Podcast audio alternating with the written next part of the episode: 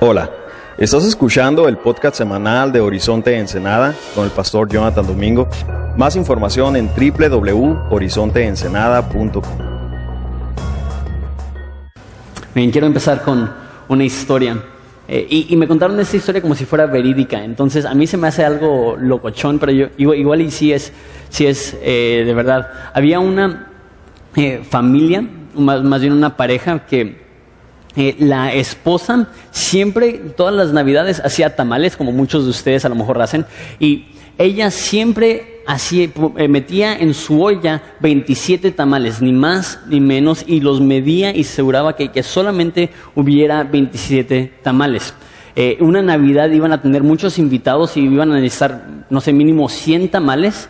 Y eh, cuando vio el, esposo que su mujer solamente metía 27 tamales, se confundió y dijo, si necesitamos tantos tamales y caben tantos tamales en la olla, ¿por qué solamente metes 27? Y ella dijo, es que esa es la mejor forma de cocinar los tamales. Si metes más ya no se cocinan bien, si metes menos ya no se cocinan bien. Y, dice el esposo, ¿de dónde sacas eso? Dice, así siempre me enseñó mi mamá.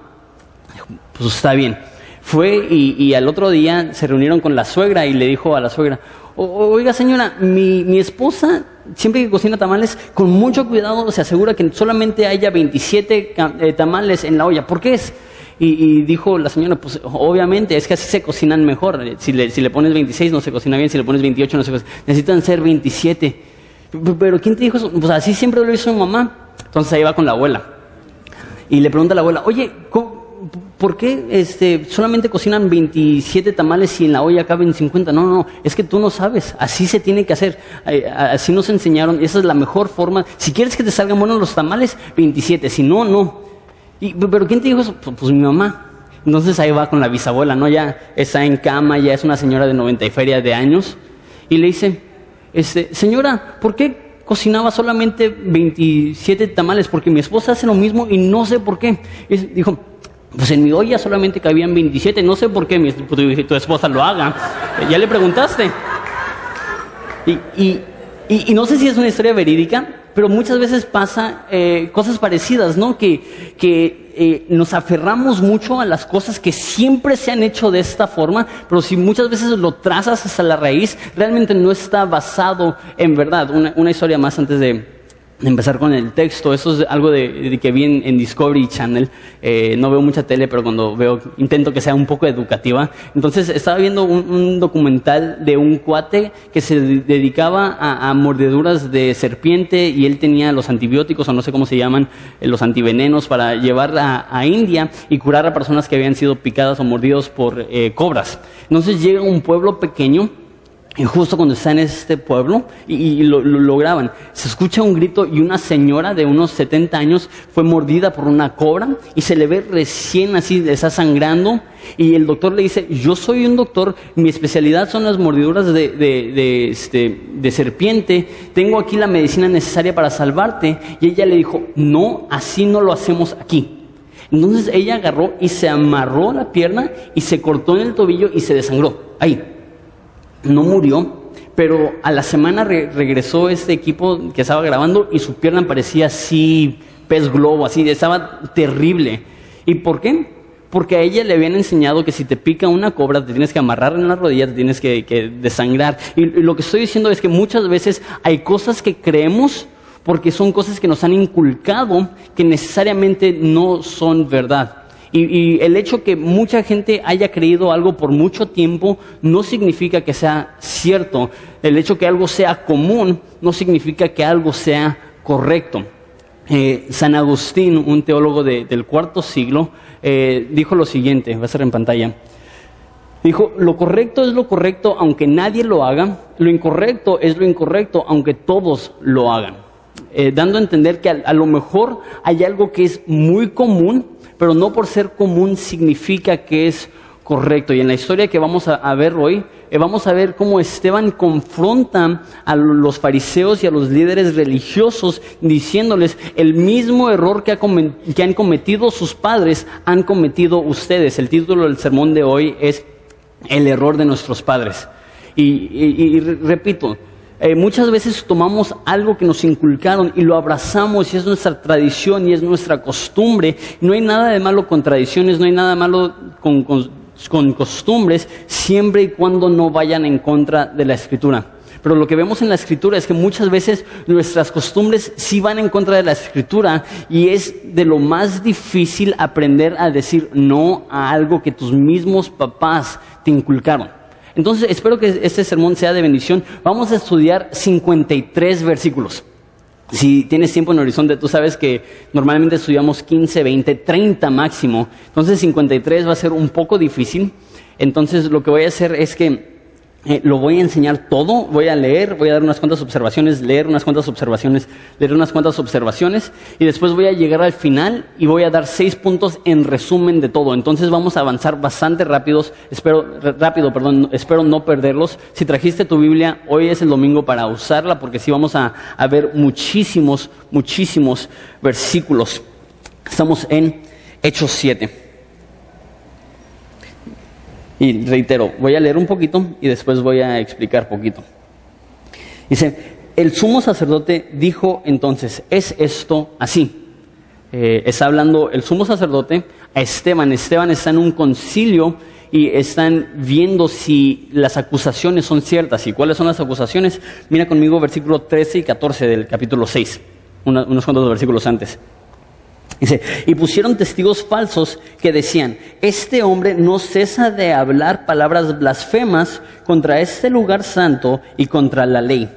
Pues le hemos oído decir que este Jesús de Nazaret destruirá este lugar y cambiará las costumbres que nos dio Moisés. Entonces, ¿cuál es la acusación? Este hombre quiere cambiar nuestras costumbres. Esta persona está retando lo que nuestros papás nos han enseñado. Él está hablando cosas malas en contra de el templo en contra de Moisés. Entonces el sumo sacerdote le pregunta, son ciertas estas acusaciones? Y él va a dar una defensa de 52 versículos eh, y va a dar yo creo en esos 52 versículos el mejor resumen de la historia de Israel que hay en todo el Nuevo Testamento. Entonces, hoy vamos a ver aproximadamente en mil años de historia en menos de 45 minutos. Entonces, eh, yo, yo siempre quise ser maestro de historia. En la primaria y en la secundaria, la única materia donde no me iba súper mal era la historia. Entonces dije, pues me voy a quedar, eh, obviamente lo, único que sé hacer es estudiar historia.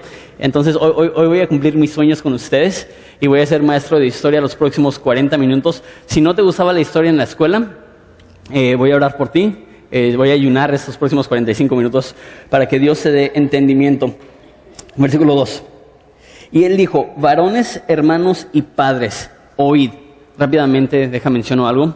Esteban no viene en plan de atacar sino de, conversar con ellos, de razonar con ellos. No los está atacando. Dice, ustedes son hermanos míos, ustedes son padres míos. Les dije la semana pasada que esto lo dijo enfrente de la sinagoga de los libertos, una sinagoga para helenistas, y Esteban era un helenista, probablemente se crió con esas personas. Entonces cuando dice hermanos, está diciendo, yo me crié con ustedes, son mis amigos. Cuando dice padres, está diciendo, tú eres como un padre para mí. Él tenía un aprecio muy profundo por las personas con las que estaba hablando y debatiendo en capítulo 6. Y les dice, todavía en versículo 2, el Dios de la gloria apareció a nuestro padre Abraham estando en Mesopotamia antes de que morase en Harán. Deja de explico esto brevemente. Ellos están diciendo, tú estás hablando eh, palabras blasfemas contra el templo y contra la ley entonces eh, Esteban dice, ok, vamos a ir antes que la ley, vamos a ir antes que el templo y vamos a empezar donde realmente empezó el pueblo de Israel y empezó con este hombre Abraham.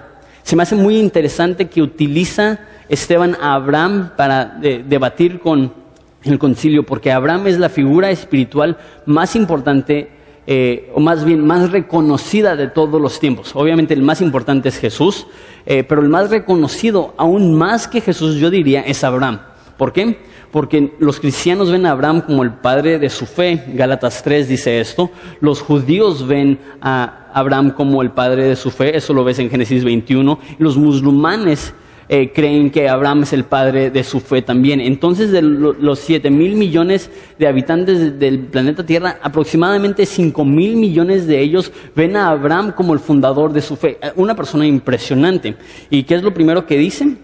Dice que Dios llegó a él. Ellos le están diciendo, no, que el templo esto, que tú estás, y está diciendo, aguas, aguas, aguas. Antes de que había un templo, Dios ya venía a hablar con personas. Hay algo más importante que un edificio y ese es Dios.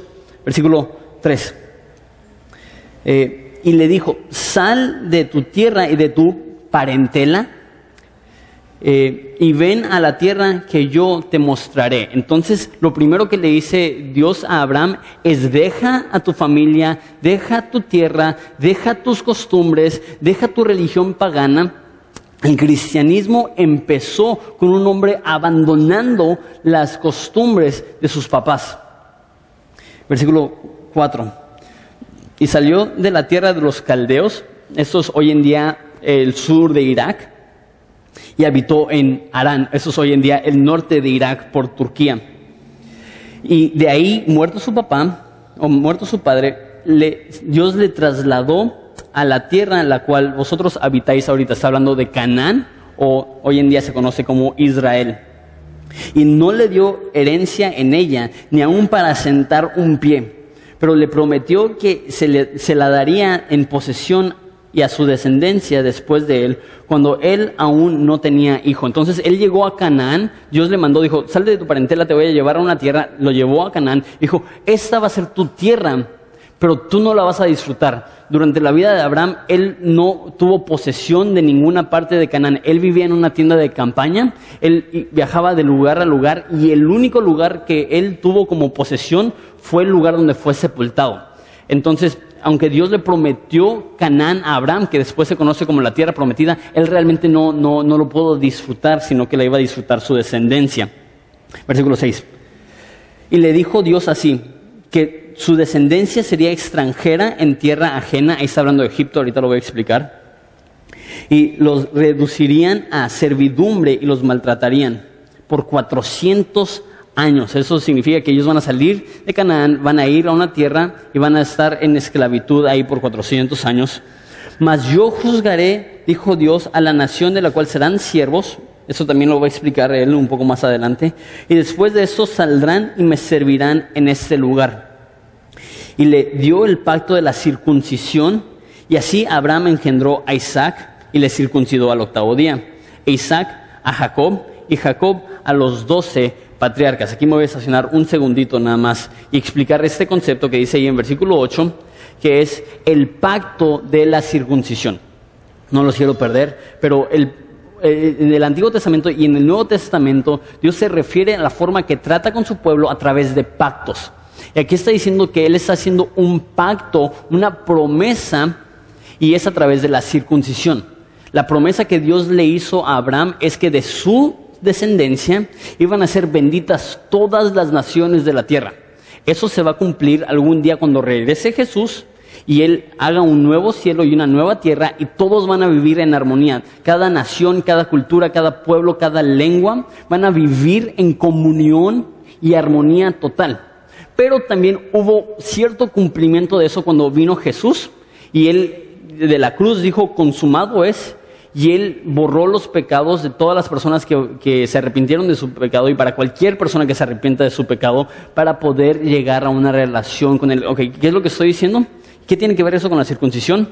Dios les dio la circuncisión a Israel como una señal de que Él iba a cumplir con su promesa de mandarles a un Mesías.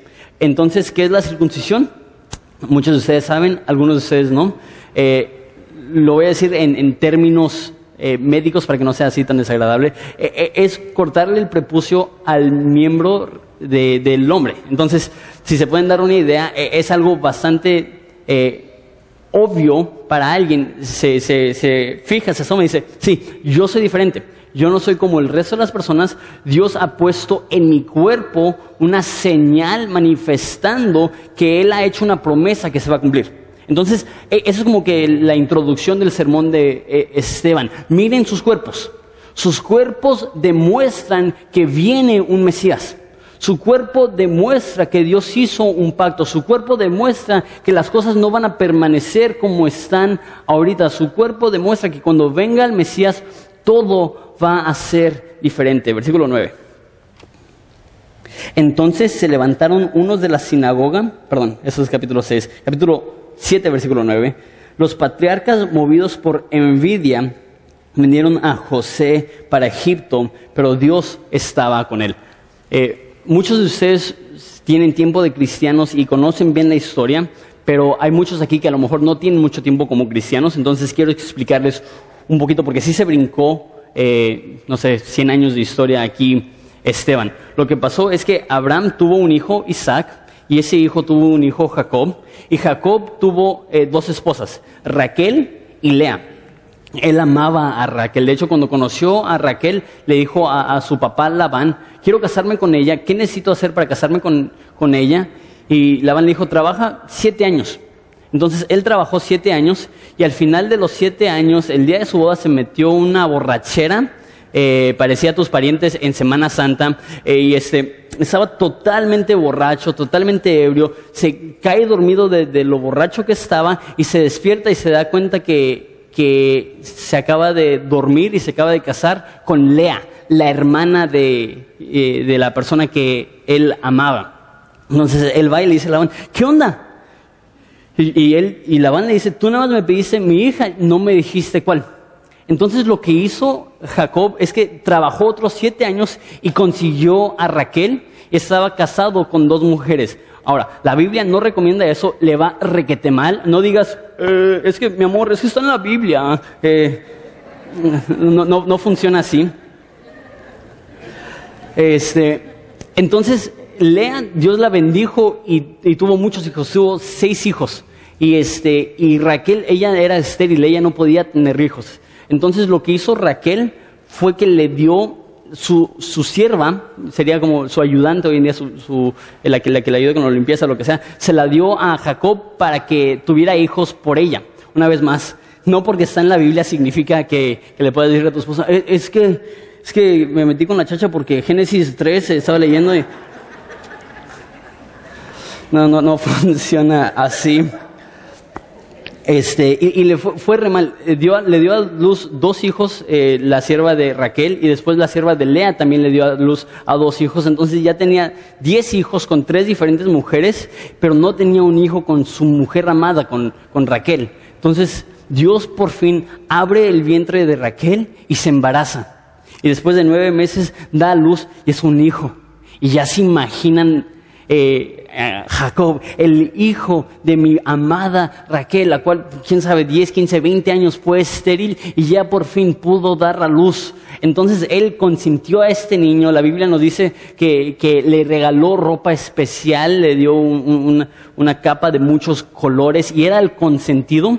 Y obviamente, aquí nos dice versículo 9, eh, los patriarcas movidos por envidia obviamente empezó a haber un poco de envidia de los hermanos de José hacia José, porque él era el consentido, él era el que papá amaba, y no solamente eso, sino que Dios iba a levantar a José para, eh, para ser el salvador de Israel, y, y le manifestó a José a través de sueños.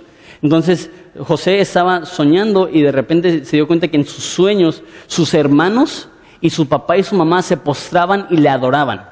Entonces, y, sí sucedió, y sí fue un sueño profético, pero hizo una mala decisión y ¿qué hizo? Fue y le dijo a sus hermanos. Y él es el menor. No sabemos cuántos años tiene, pero imagínate, los, sus hermanos ya están rucos. Y agarra el, el, chavito, el mocoso, y le dice a sus hermanos, ¿sabes qué soñé? Que todos mis hermanos, mi mamá y mi papá me adoraban. Si tú tienes ese tipo de sueño y tienes hermanos mayores, si valoras tu vida, no les digas. Y eso es lo que pasó. De hecho, se enojaron tanto con, con José que lo querían matar. ¿Y qué es lo que hicieron? En vez de matarlo, porque no querían su sangre en sus manos, versículo 9 dice, lo vendieron para Egipto, pero Dios estaba con él. Iban pasando unas personas y lo vendieron como un esclavo por 30 pedazos de plata y se lo llevaron y le dijeron a su papá, eh, José ha muerto y trajeron sus vestiduras rasgadas y mataron a un cabrito y, derramaron su sangre sobre sus vestiduras diciendo, mira, eh, la capa de tu hijo amado y qué feo, ¿no? Qué, historia tan fea sus hermanos hayan hecho eso con él. Y yo creo que, que, eso lo incluye y va a incluir varias historias para demostrar que Israel tiene la tendencia y la mala costumbre de rechazar a la persona que Dios ha levantado. Entonces Dios levantó a José y ¿qué hacen? Lo rechazan y lo venden en esclavitud. Versículo 10. Y le libró de todas sus tribulaciones, le dio gracia y sabiduría delante de Faraón, rey de Egipto, el cual lo puso sobre, eh, perdón, lo puso por gobernador sobre Egipto y sobre toda su casa. Una vez más, avanza mucho la historia, entonces para los que no conocen mucho el Antiguo Testamento quiero ayudarles poquito. José llega a Egipto y este y lo compra un hombre que se llama Potifar y lo pone como un esclavo a hacer los trabajos más desagradables.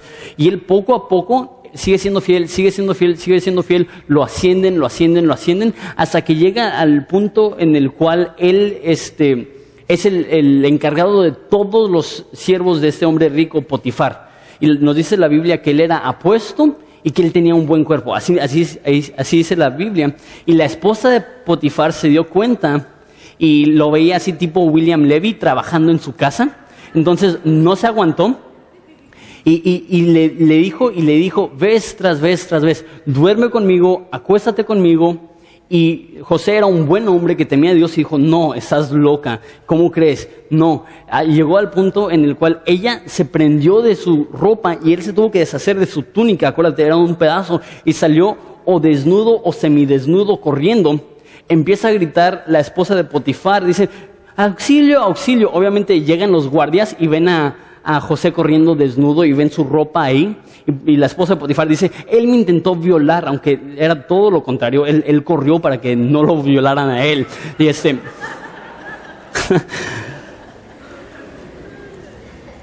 y les dijo, ese tipo me intentó violar y lo meten a la cárcel injustamente. Y estuvo ahí por años y conoció a dos personas que tuvieron sueños y Dios le dio la oportunidad y la habilidad de interpretar esos sueños.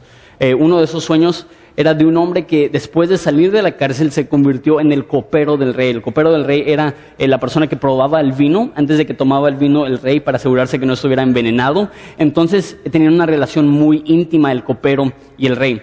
De repente eh, el rey, que es faraón, tiene un sueño y no entiende el sueño y se acuerda el copero, ese chavo me interpretó mi, sueño. Entonces llaman a José y llega José y le dice a, le, da la interpretación a faraón y le dice, va a venir una hambruna y al menos de que se preparen va a destruir toda esta nación y todas las naciones alrededor. ¿Y qué es lo que hizo Faraón? Lo puso encargado de todo el reino. Era eh, tenía el segundo puesto como tipo vicepresidente de toda la nación de Egipto, que en ese entonces era la nación más poderosa del mundo. José, el que fue vendido a esclavitud, llegó a ser el segundo hombre más poderoso sobre la faz de la tierra. 10 dice, le libró de todas sus tribulaciones y le dio gracia y sabiduría delante de Faraón, rey de Egipto, el cual lo puso por gobernador sobre Egipto y sobre toda su casa. Vino entonces hambre, la que les comenté, en toda la tierra de Egipto y de Canaán, y grande tribulación, y nuestros padres no hallaban alimentos. Cuando oyó Jacob que había trigo en Egipto, envió pues a nuestros padres por primera vez. Entonces están en Canaán los hermanos de José, José está en Egipto. Eh, Jacob escucha que hay trigo en Egipto, entonces manda a los hermanos de José a comprar trigo. Eh, versículo 13.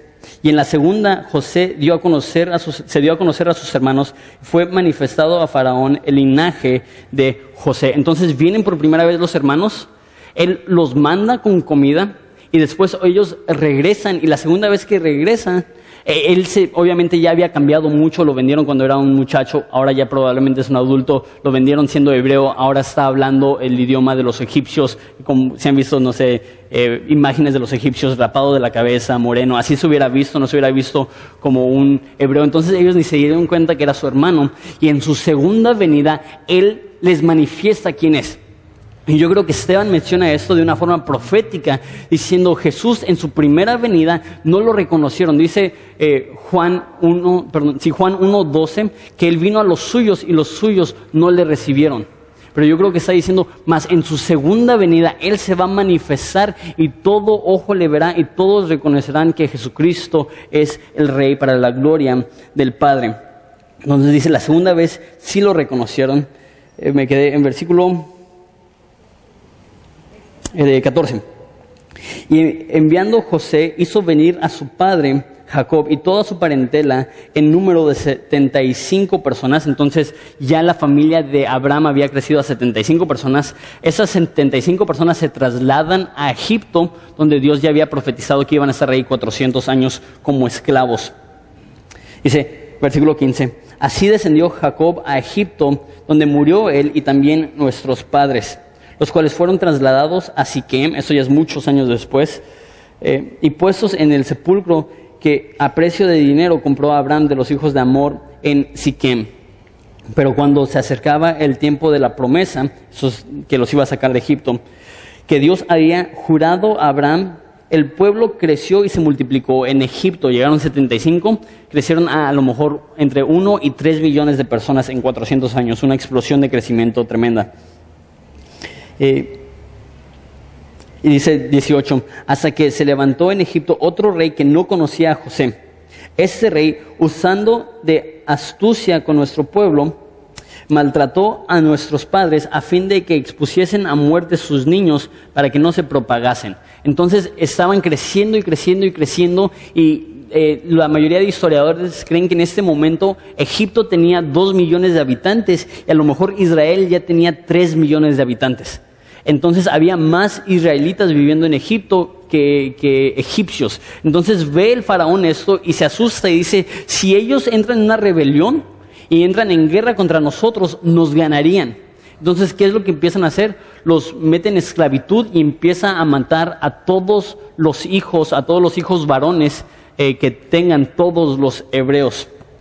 Versículo 20. Eh, dice, en aquel tiempo, en aquel mismo tiempo nació Moisés. Fue agradable a Dios y fue criado tres meses en casa de su padre. Lo escondieron, no, no lo pudieron matar. Pero siendo expuesto a muerte, la hija de Faraón le recogió y le crió como a un hijo suyo y fue enseñado en toda la sabiduría de los egipcios y fue poderoso en sus palabras y sus obras. Entonces estaban asesinando a todos los niños varones que nacían eh, de los hebreos. Entonces sus papás obviamente lo querían proteger, lo protegieron hasta los tres meses, pero nos dice la Biblia que, lloraba tanto eh, obviamente que no lo podían esconder, es imposible esconder a un niño de, esa edad. Entonces literalmente lo, lo pusieron en una canasta oraron y lo dejaron ir pidiendo que Dios lo salvara. Y nada, nada, nadie más ni nadie menos que la hija de Faraón encuentra a este hijo y lo adopta. Este, lo adopta y aquí dice que le enseñó la cultura de egipcio, él fue un príncipe, él tenía poder, él tenía autoridad, dice ahí que era poderoso en palabra, fuerza, él quería salvar al pueblo y él sabía que Dios quería usarlo para salvar al pueblo, pero mira versículo 23. Cuando hubo cumplido la edad de 40 años, le vino al corazón el visitar a sus hermanos, los hijos de Israel. Y al ver a uno que era maltratado, lo defendió e hiriendo al egipcio, eh, vengó al oprimido. Entonces, él sale, él cumple 40 años. ¿Cómo sabe que él, es hebreo? Le dijeron a lo mejor, o a lo mejor la circuncisión, porque lo pusieron a los tres meses eh, de vida en el, en el río, entonces ya lo habían circuncidado porque lo circuncidaba al octavo día, y a lo mejor él vio su cuerpo y él dijo, órale, soy, no soy egipcio, soy, soy hebreo, y se, da cuenta que los que están en esclavitud son su familia. Y dice que él se levantó y ve que uno estaba maltratando a un eh, israelita y dice ahí que lo hirió y lo mató. Eh, versículo 25. Pero él pensaba que sus hermanos comprendían que Dios les daría libertad por mano suya, mas ellos no lo habían entendido así. Al siguiente día se presentó a unos de ellos que reñían y los ponía en paz, diciendo, varones hermanos, eh, ¿por qué os maltratáis los unos a los otros? Lo que está pasando ahí es que había un egipcio que estaba peleando con un hebreo, lo protegió y mató al egipcio, y al otro día hay un hebreo que se está peleando con un hebreo y está diciendo, ¿qué están haciendo? Son hermanos. Versículo 27. Entonces el que maltrataba a su prójimo le rechazó diciendo, ¿quién te ha puesto por gobernante y juez sobre nosotros? ¿Quieres tú matarme como mataste al egipcio? Obviamente eso era una ofensa muy grande a Egipto y le dio miedo y dice el versículo 29, al oír esta palabra Moisés huyó y vivió como extranjero en tierra de Madián, que es el desierto, donde engendró a dos hijos. Entonces, él se va de egipcio, él se va al desierto, él toma una esposa que es gentil y tiene dos hijos. Versículo 30. Pasando 40 años, un ángel se le, apareció en el desierto, en el monte Sinaí, eh, en, la llamada, en la llama de fuego de una zarza. Eso está en, en eh, Éxodo, si lo quieres leer a más profundidad. Entonces Moisés, mirando, se maravilló de la visión y acercándose para observar, vino a él la voz de Dios. Cosas que quiero seguir observando. Cuando eh, dice en versículo 2 que Dios fue a Abraham, dice también de que Dios fue a José, dice aquí que Dios vino a Moisés. Eso es importante, lo voy a explicar al final del sermón. Pero dice, eh, la voz del Señor, versículo 32, yo soy el Dios de tus padres, el Dios de Abraham, el Dios de Isaac, el Dios de Jacob. Y Moisés temblando no se atrevía a mirar. Y Dios, perdón, y le dijo el Señor, quita el calzado de tus pies porque el lugar en el que estás es tierra santa. Ciertamente he visto la aflicción de mi pueblo, eso es Dios diciéndole a Moisés, que está en Egipto, he oído sus gemidos y he descendido para librarlos. Ahora pues, ven y te enviaré a Egipto. A ese Moisés, a quien habían rechazado, diciendo, ¿quién te ha puesto por como gobernante y juez? A este lo envió Dios como gobernante y libertador por mano del ángel que le apareció en la zarza. Este lo sacó habiendo hecho prodigios y señales en la tierra de Egipto, en el Mar Rojo y en el desierto por 40 años. Entonces, Dios levanta a un libertador, a un héroe, por decirlo así, alguien que los pueda sacar de Egipto. ¿Y qué es lo que hacen los hebreos? Lo rechazan, dicen, ¿quién te ha puesto a ti como juez y como Señor sobre nosotros? Él se va y sobre su segunda venida, lo reconocen y él a través de señales y prodigios saca a su pueblo de Egipcio. No, puedo, no, puedo ignorar eh, la similitud que hay entre ese sermón y proféticamente hablando la segunda venida de Jesús. Que así como Jesús cuando vino en su primer venida, lo rechazaron y le dijeron, ¿quién te ha puesto a ti como Dios sobre nosotros? Y en su segunda venida, Él va a venir acompañado de señales y prodigios para liberar a su, a su pueblo a ese Moisés a quien habían rechazado, diciendo, ¿quién te ha puesto por, eh, perdón, eh, versículo 37? Este Moisés es el que dijo a los hijos de Israel, profeta os levantará el Señor vuestro Dios de entre vuestros hermanos como a mí, como a mí a él oiréis. Lo que dice es, así como yo soy un profeta que vine a liberarlos, así Dios va a levantar a otro profeta que será Jesús, que los va a liberar a ustedes de su opresión. Y dice versículo 38, este es aquel Moisés que estuvo en la congregación en el desierto con el ángel que le hablaba del monte, en el monte Sinaí y con vuestros padres y que recibió palabras de vida para darnos. Una vez más, las los ataques que recibió es, tú hablas palabras blasfemas contra el templo. Él dice, antes de que había un templo, Dios ya estaba con su pueblo en el desierto. Dios no necesita un edificio. Continuamos en versículo 39. El cual nuestros padres, una vez más vemos esta repetición, nuestros padres, nuestros padres, no quisieron obedecer, sino que le desecharon y en sus corazones se volvieron a Egipto. Eh, versículo 40. Cuando dijeron a Aarón, haznos dioses que vayan delante de nosotros, porque a este Moisés, quien nos sacó de la tierra de Egipto, no sabemos qué le ha acontecido. Entonces hicieron un becerro y ofrecieron sacrificio al ídolo, y en las obras de sus manos se regocijaron. Y Dios, fíjate bien, se apartó.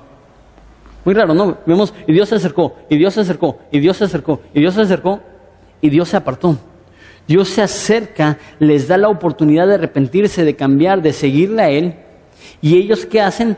Escogen idolatría, escogen dioses falsos. Y yo creo, y ahorita vamos a ver claramente, que Esteban está explicando a los fariseos y a los líderes del concilio que ellos habían hecho exactamente lo mismo. Vino Dios y lo rechazaron. ¿Por qué? Porque amaban el templo y abrazaban el templo y el, y el templo para ellos se había convertido en su Dios. Y es triste, hoy en día vas a Israel y vas a ver a cientos de hombres llorando, gimiendo, abrazando la última pared que está en pie del templo, metiendo oraciones en las grietas de las piedras, porque ellos piensan que esas piedras es donde habita y mora Dios. Eso es idolatría. Dios no mora en templos, vamos a ver, Dios no mora en edificios, Dios es, en todo lugar, Dios está en todo aquel que es su hijo no necesitamos ir a un lugar para llegar a Dios. Dios vino a nosotros y podemos disfrutar de su presencia en todo momento. Pensar que hay lugares santos es idolatría. Pensar que puedes estar más cerca de Dios en un lugar que en otro es venerar polvo, es venerar piedras, es observar y venerar y adorar lo mismo que es adorar una imagen. Versículo eh, 42. Dios se apartó y los entregó a que rindiesen culto al ejército del cielo, como está escrito en el libro de los profetas. ¿Acaso me, ofreciste víctimas y sacrificios en el desierto por 40 años en la casa de Israel? Antes bien, eh, llevasteis el tabernáculo de, de Moloch y la estrella de vuestro Dios Rempán, figuras que os hicisteis para adorarlas os transportaré pues más allá de Babilonia. Lo que está diciendo Dios es, en vez de adorarme a mí, adoraron dioses falsos. Versículo 44. Tuvieron nuestros padres el tabernáculo del testimonio en el desierto, como había ordenado Dios cuando dijo a Moisés que lo, que lo hiciese conforme al modelo que había visto, el cual recibió a, a su vez por nuestros padres y lo introdujeron con José al tomar posesión de la tierra de los gentiles, a los cuales Dios arrojó de la presencia de nuestros padres hasta los días de David. Continúa con la historia. Eh, Moisés saca al pueblo de Israel de Egipto, pasan por el desierto, llegan a la tierra prometida, entran y conquistan ahí la tierra prometida. Eh, y dice que llevan el tabernáculo. Una vez más, no hay templo.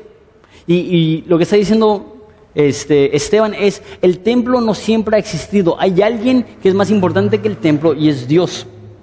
Versículo 46, eh, gracias. Eh, este halló gracia delante de Dios y pidió promover, eh, proveer, perdón, tabernáculo para el Dios de Jacob, mas Salomón le edificó casa. Si bien el Altísimo no habita en templos hechos de mano, como dice el profeta, el cielo es mi trono y la casa y la tierra es el estrado de mis pies. ¿Qué casa me edificaréis? Dice el Señor, o cuál es el lugar de mi reposo. No hizo mi mano todas las cosas y después, después de decir, Dios no necesita un templo porque están venerando el templo, mira lo que les dicen. Duros de cerviz, incircuncisos de corazón y de oídos vosotros resistís siempre al Espíritu Santo, como vuestros padres, así también vosotros. ¿A cuál de los profetas no persiguieron vuestros padres y mataron a los que anunciaban, anunciaron de antemano la venida del justo, de quien vosotros ahora habéis eh, sido entregadores y matadores? Vosotros que recibisteis la ley por disposición de ángeles, no la guardaron. Ok. Entonces da toda la historia y enseña cómo vez tras, vez, tras vez, tras vez, los judíos habían rechazado a las personas que Dios había mandado. Rechazaron a José, rechazaron a Moisés. Eh, y, y, vez tras vez, cuando Dios levantaba a alguien para liberarlos, ellos se oponían. Y está diciendo, así como se opusieron a los profetas, así como se opusieron a eh, Moisés y a José, así se oponen ahorita a Jesús y le mataron. Quiero terminar con seis observaciones del texto. Seis observaciones. Ahora ya vamos a considerar toda la predicación junta, ya, ya la repasamos todos. Punto número uno. No se trata solo de contenido, sino también de convicción. Y anota estas, eh, todos los grupos en casa esta semana van a repasar estos seis puntos a más detalle. No se trata solo de contenido, sino de convicción. Eh, Carlos Spurgeon dijo de, eh, de esa predicación, no fue el contenido de Esteban, sino el valor de Esteban que hizo que esta predicación fuese grande. Entonces, puedes creer las cosas correctas, pero lo que realmente impresionó, lo que realmente retó a las personas ahí presentes era que él los confrontó. Y dijo, ustedes, duros de, de, service, que no saben, que no, no, no ven, que no, ¿por qué no abren sus ojos y ven que sus padres han cometido el mismo error vez tras vez tras vez? Y así como sus padres erraron, así ustedes también están errando ahora. Se trata no solamente de creer lo correcto, pero de presentarlo de tal forma que las personas ven y dicen, wow, sí cree eso. No solamente se trata de creer algo, sino de, de enfatizarlo. No se trata solamente de, tener creencias, sino de tener convicciones profundas. No se trata solamente de tener un desarrollo teológico, si no tienes las agallas para ir y compartirlo con tu vecino. Segundo punto. En esa predicación vemos vez tras vez que Dios viene al hombre, no el hombre a Dios. Si estás aquí y tú eres salvo, no eres salvo porque tú buscaste a Dios, tú eres salvo porque Dios vino a rescatarte. Es una diferencia muy grande. No es que nosotros hayamos buscado a Dios. No es que nosotros hayamos intentado hacer lo bueno. Es que nosotros estábamos muertos en nuestros delitos y pecados y Dios se presentó a nosotros y nos hizo renacer, es lo que dice Primera de Pedro. Y lo que vemos vez tras vez, Dios llegó a Abraham, no Abraham a Dios. Y lo que estaban pensando las personas es, no, no, no, el humano tiene que ir a buscar a Dios en el templo.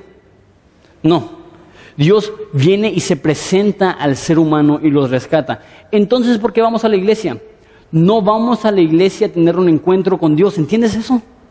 No vamos a la iglesia a tener, un, a tener un encuentro con Dios. Dios está presente en todo lugar, en cada circunstancia, cada día. Él dijo, no te dejaré ni te desampararé.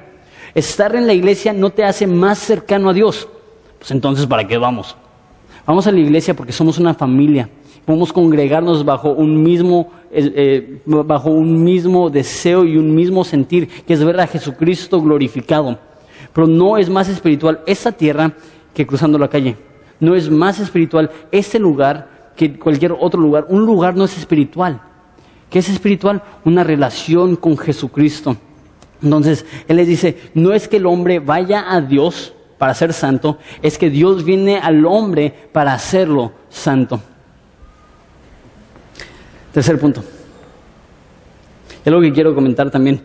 Vino Abraham, vino a José en la cárcel, vino a Moisés en, el desierto, vino a Josué. Si conoces la historia, antes de ir a la guerra, Jesucristo se le presentó y dijo, ¿eres para nosotros o por nuestros enemigos? Y Jesús dijo, ninguno, yo soy el comandante del ejército del Señor. Se le presentó a Salomón, ¿se acuerdan? Antes de construir el templo se le presentó y le dijo, te daré lo que quieras. Y Salomón dijo, dame sabiduría. Eh, yo, una cosa más que quiero decir acerca de eso. Dios viene al hombre, pero eso no significa que no tienes una responsabilidad de responder. Él viene y Él te presenta la salvación, Él te presenta una vida nueva, pero si tú escoges ídolos, Él no te va a forzar a que creas en Él. Dios te da vida nueva solamente por un acto de gracia, pero no está dispuesto a darle ese acto de gracia a alguien que lo va a rechazar.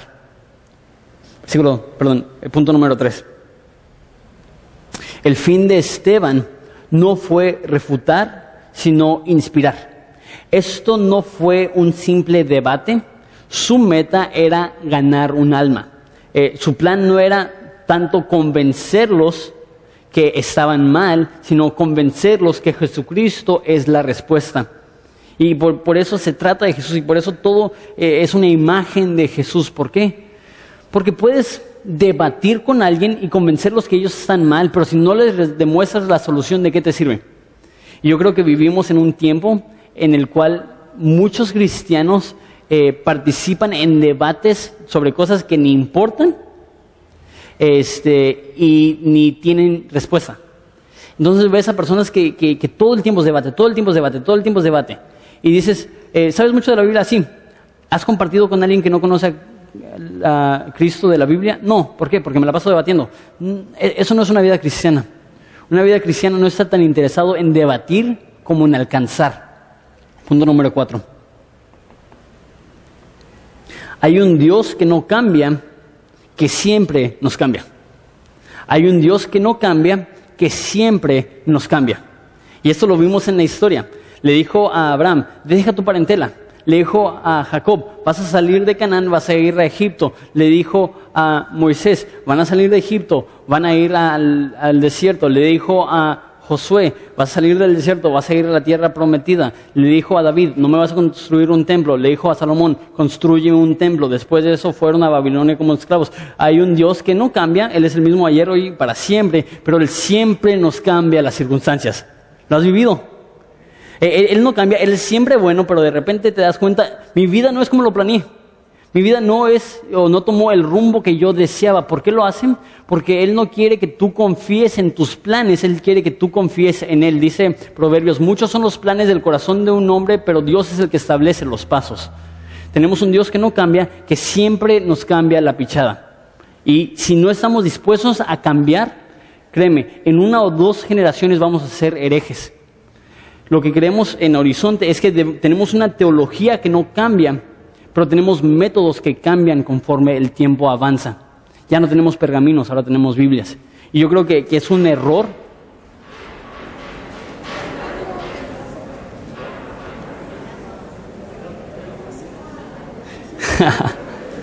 no, no pasa nada. Eso es, eh, la, la, predicación bíblica produce. No, cierto. Ese. ah, qué padre.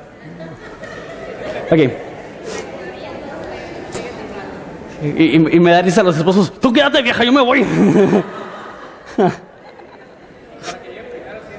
sí. Ok, este, ya, ya, casi termino. Si vuelve a temblar, entonces sí pueden correr, hagan lo que quieran. Este, eh, hay un Dios que no cambia, que siempre cambia tus circunstancias. Eh, eh, quinto punto. El Antiguo Testamento se trata de Jesús. Es un error común pensar que el Antiguo Testamento se trata de Israel y que el Nuevo Testamento se trata de Jesús. No, aquí vimos eh, cómo eh, hay profecías de Jesús. De hecho, hay, más de 350 profecías en el Antiguo Testamento que se cumplieron en la vida de Jesús y algunos dicen que hay más de mil profecías acerca de la vida de Jesús en el Antiguo Testamento. Y déjenles enseño cómo también Abraham, José y Moisés demuestran a Jesús en este pasaje. Abraham dejó a su padre y se fue a otra tierra. ¿Qué es lo que hizo Jesús?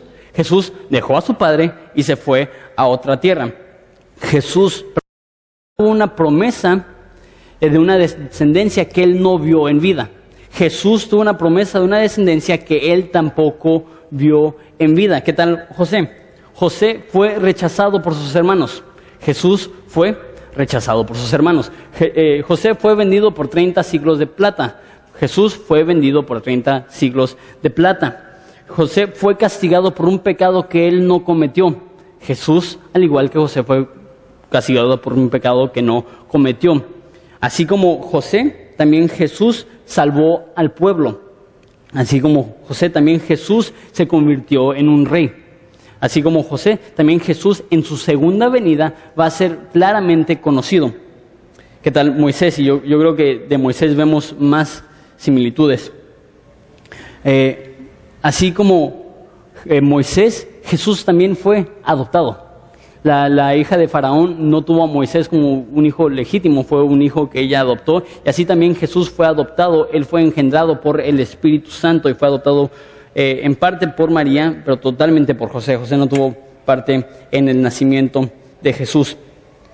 Moisés fue al desierto, Jesús fue al desierto a ser tentado.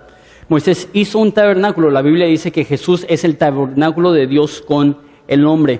Moisés prometió que iba a venir un profeta mayor que él. Jesús es el cumplimiento de ese profeta mayor que él. Moisés fue rechazado por su pueblo. Jesús fue rechazado por su pueblo. Moisés, después de ser rechazado por su pueblo, fue a los gentiles. Jesús, después de ser rechazado por su pueblo, fue a los gentiles.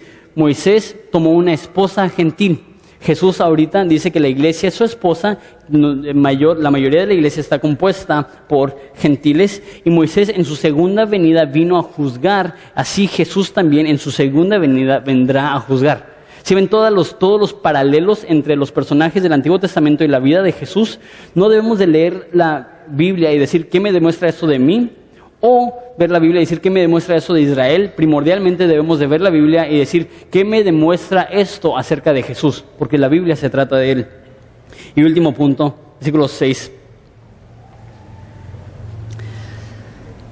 Tus padres no te descalifican ni te califican. Ahorita explico eso. Tus padres no te descalifican ni te califican. Hay personas que piensan que porque tus papás son cristianos, que Dios automáticamente te va a dar entrada libre al cielo, que porque tus papás eh, si se la viven en la iglesia y son bien buenas personas y lean la Biblia y oran, que tú por consecuencia también eres salvo. No, eh, dice mi amigo Héctor Hermosillo que Dios no tiene nietos. O eres su hijo o no le conoces, pero no, no puedes heredar la salvación de tus papás.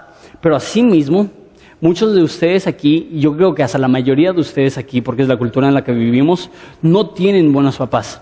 Al contrario, tienen papás que eran eh, ausentes, que estaban ausentes, o en los peores de los casos tenían papás que eran abusivos. Y muchos de ustedes batallan en su relación con Dios porque dicen, mi padre me lastimó, mi padre me hirió. ¿Cómo puede ser Dios un padre bueno si mi padre físico me trató así?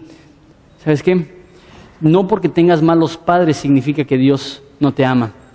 Y no porque hayas tenido una vida difícil significa que no debes de seguir a Dios. Y lo que pasa es que muchas veces hacemos excusas. Yo no sigo a Dios porque esto. Yo no sigo a Dios porque yo no tuve un buen padre. Yo no sigo a Dios porque mi padre fue un, me abusó. Yo no sigo a Dios porque yo sufrí mucho. ¿Sabes qué? Es difícil, es duro. No estoy insinuando que no lo es. Vivimos en una cultura en la cual una de cada cuatro mujeres son abusadas sexualmente y una de cada seis son abusadas sexualmente por un familiar. Entonces vivimos en, una cultura en la cual hay mucho abuso y, no estoy diciendo tu, tu dolor no es real, no tienes por qué lamentar e, e, ese evento tan terrible, pero eso es lo que sí te quiero decir. Tu pasado no es una excusa para dejar de seguir a Jesús. Y Dios no quiere que seas esclavo de tu pasado, Dios quiere que seas una nueva criatura. Y no me importa cuáles son las tradiciones o las costumbres que te inculcaron tus padres. Hay algo que, que sobrepasa y excede todas las cosas que te han enseñado tus padres y eso es lo que te enseña Dios. Y si algo que te enseñaron tus padres no cuadra con este libro, deséchalo si no es idolatría. Deséchalo porque si no te va a destruir. Dios vino para librarnos de los errores de nuestros padres, para poder vivir una vida nueva con Él y disfrutar de su presencia, porque Él no mora en un edificio, tenemos la libertad de estar ante su trono de la gracia, sea donde sea que estemos. ¿Les parece si oramos?